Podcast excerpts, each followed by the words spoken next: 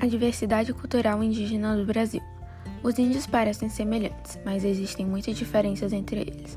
Todos os aspectos da cultura indígena podem variar bastante entre os povos, ou até mesmo dentro de uma mesma comunidade ao longo do tempo.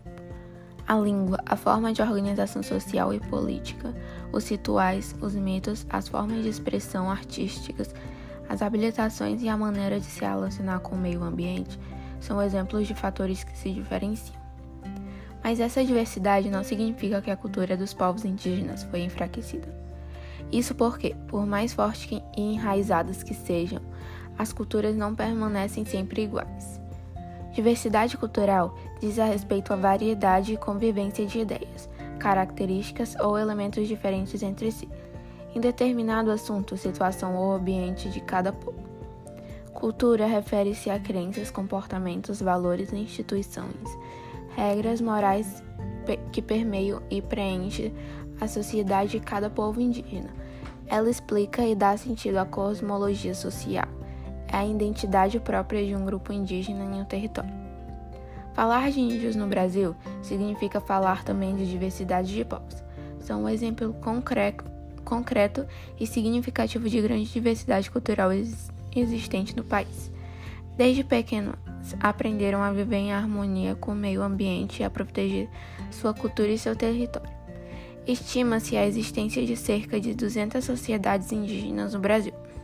O número exato não pode, não pode ser estabelecido, não pode ser estabelecido. Na medida em que existem grupos indígenas que vivem de forma autônoma, não mantendo contato regular com a sociedade nacional.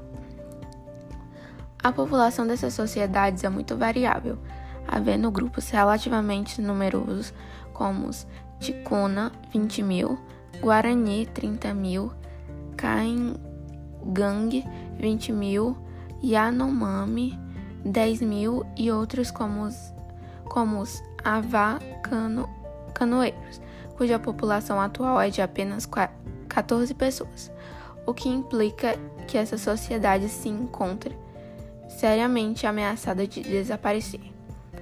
Os dados demográficos das sociedades indígenas de hoje devem ser interpretados à luz do processo histórico, considerando as formas de contato que cada grupo tem mantido com a sociedade nacional, os efeitos das epidemias e os confrontos que tiveram com a frente de expansão. De acordo com a Fundação Nacional do Índio, FUNAI, Estudos recentes comprovaram que a população indígena vem aumentando rapidamente nas últimas décadas. Outro dado interessante é que mais da metade da população indígena está localizada nas regiões norte e centro-oeste do Brasil, principalmente na área da Amazônia Legal, mas há índios vivendo em todas as regiões brasileiras, em maior ou menor número.